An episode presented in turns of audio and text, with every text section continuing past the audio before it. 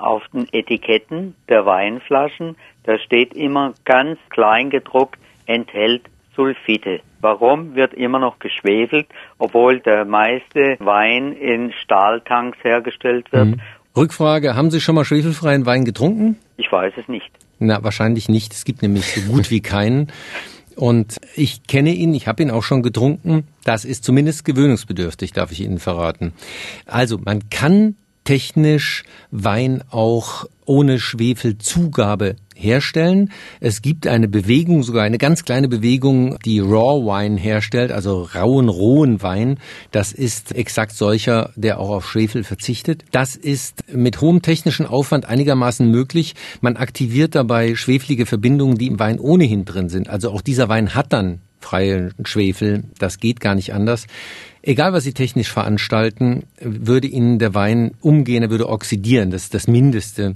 Auch sonst verderben sehr schnell, wenn Sie ihn nicht mit Schwefel schützen. Das ist ein Verfahren, was die Römer schon eingesetzt haben, Wein zu schwefeln.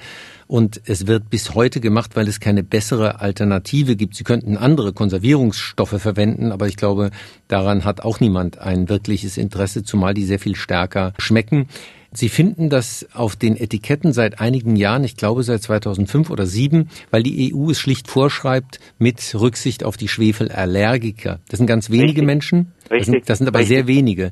Weil Richtig. Kopfweh macht der Schwefel nicht. Das ist ein Irrtum, außer sie sind wirklich Schwefelallergiker. Aber es sind ganz wenige Menschen in der Bevölkerung. Die anderen glauben nur, dass es am Schwefel liegt. Es liegt in der Regel leider an der Menge, die man getrunken hat.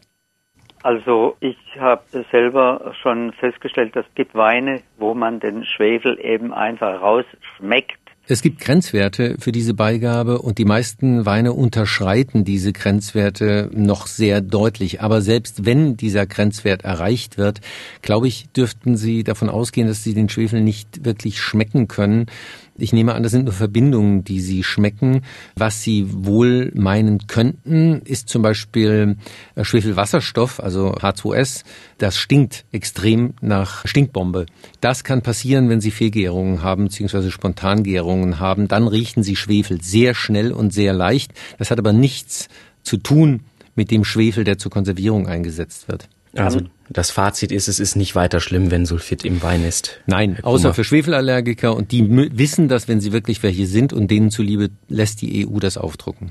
Haben ja. Sie eine Ahnung, warum die Deklaration nicht angibt, wie viel Prozent Schwefel jeweiligen Wein. Weil, weil Wein ein biotisches System ist, das sich entwickelt. Das bedeutet, wenn Sie eine freie schwefelige Säure nach der Füllung haben, also zu Beginn der Lagerung haben, ja. dann nimmt die ja im Lauf der Zeit ab. Das heißt, wenn Sie das da draufschreiben, könnten Sie maximal die im Fass vor der Abfüllung vorhandene Menge draufschreiben.